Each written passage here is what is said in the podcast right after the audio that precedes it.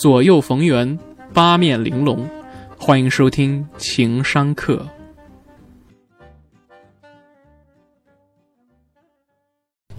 情商课，A.K.A. 开卷七分钟啊，今儿个呢聊聊啊，不跟牌。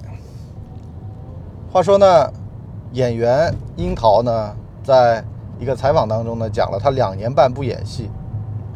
作为呢三料事后啊，他已经功勋满身了，但是呢，对于他来说啊，他也非常的困惑。他说，三十五岁之后呢，面临了一个很大的危机呢，就是。市场上的剧本啊，到他这儿啊，他看不懂了。这看不懂啥意思呢？就像在职场当中啊，你混到一定的年纪，突然发现这职场的规则你搞不明白。有人就说了，囫囵吞枣呗，随大溜呗，大家怎么玩怎么玩呗。可是呢，他是一个非常需要搞明白剧本的一个人啊。其实一个好的演员都这样的，要搞明白角色关系、剧本。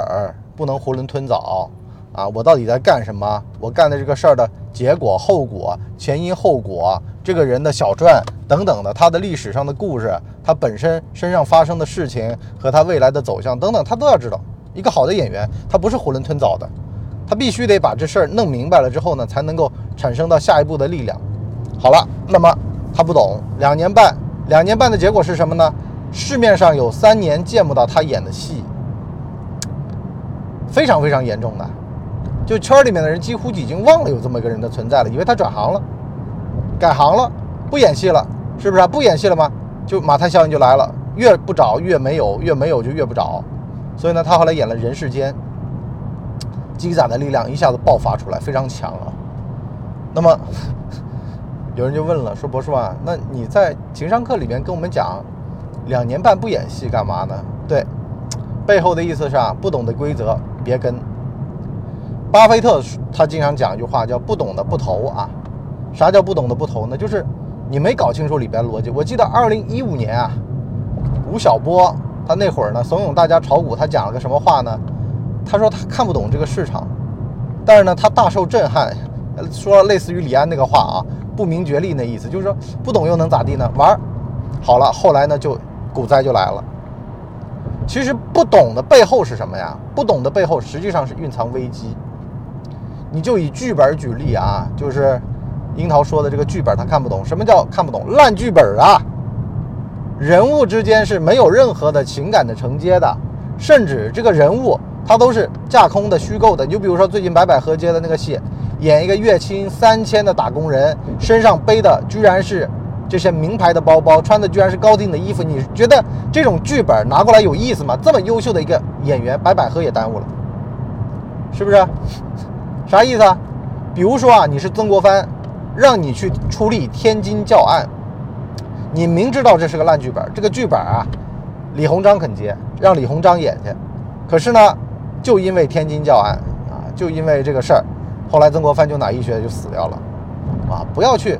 干这种让自己难以接受、没法干的事儿，一个人是有自己的长处和短处的，要适时的懂得去保护自己的长处。你刀再锋利，你拿去去剁什么切菜板啊什么的，这也不值当啊！要把刀刃用好，要藏好自个儿的刀刃，你别随便用、随便划。你包括说像男演员雷佳音是吧，演的那个《长安十二时辰》，那剧本是真的好。可是市面上不好的剧本多了，你说这么多年，八角亭迷雾就是那个爱奇艺的那个，你你看你觉得尴不尴尬？那么多的好演员都浪费在里边了，为什么？大家都觉得市场的机会不多，都来争抢。相反，这就失去了它应有之意了。所以呢，我就说在情商课里面劝大家一句啊，不是任何的机会都要去争取的，不是什么人的菊花都要去舔的。啊，有个朋友来投稿。说起来，他爹的故事，他爹呢戛然而止，到的处长的位置上就停了。为什么呢？因为得罪了当地的一个权贵啊，那个人呢能够说得上话，在升官方面。可是呢，他就坚持真理。他说，作作为一个党员，这个事儿是不能允许的。所以呢，不畏强权，被人家就弄到闲职去了啊。那肯定是找了个冠冕堂皇的借口嘛，就说这个同志啊，性格脾气他不合适做这种工作啊。那么给他弄一个。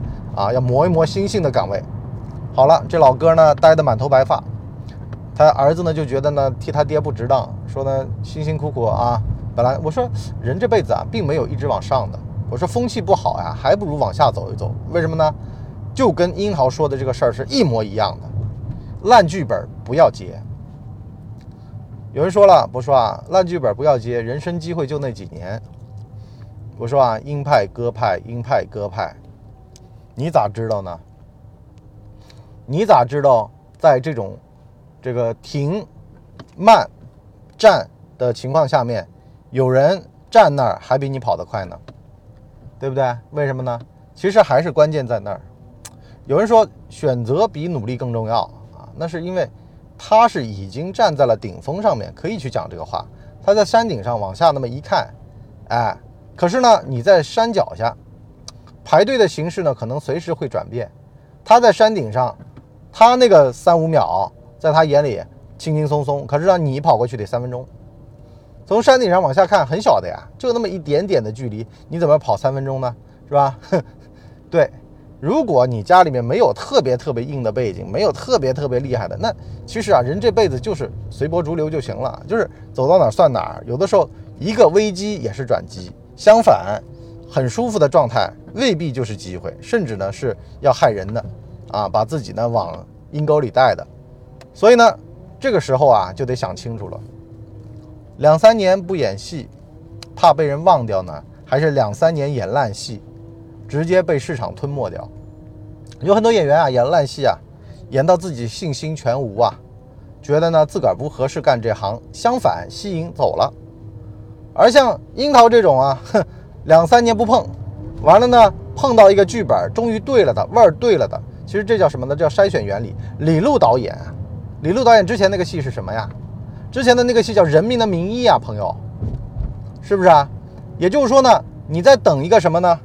这就像有人在官场上等等等一个特别特别厉害的人物出现，然后呢跟着这个人物一块上。为什么？跟着别的臭鱼烂虾，很可能是你替他去扛了一些事儿，最后呢，这个人在这个。还没有出事儿的时候呢，已经把你给卖卖干净了。为什么？因为他一路就这么上来的，他一路就靠着这种啊鸡鸣狗盗，靠着这种东西上来的。所以呢，跟对人很重要，不怕站就怕慢，是吧？慢没关系啊，站一站也好的啊。不要不要一直想着说我一定要有所发展，有的时候两三年的蛰伏，三四年的沉淀，相反能够让你想得更清楚。等到你真正再出发去做事儿的时候，更有想法，而不是呢把自己的胃口给撑坏了。不是什么东西都要吃的。好了，我们今天上半集就先聊这么多。我们下半集呢，跟各位聊聊啊，得怎么样？啊，吃这玩意儿吃有讲究的啊，不要乱吃啊，吃坏了肚子，这个还得挂医药费呢。宁愿先饿一阵子，等到胃口好了再吃。这叫什么呢？这叫防积食啊，这叫防积食逻辑。我们情商课。付费版下半集跟各位继续聊，今天就先这儿，拜拜。哎呦，节目听完了，我是麻辣电台的台长杰森，欢迎大家添加干嘛电台官方微信，微信 ID 是文博小号的全拼，加入我们的社群，一起交流成长吧。干嘛电台扫清你人生路上的所有坑，付费订阅请关注微信订阅号干嘛播客。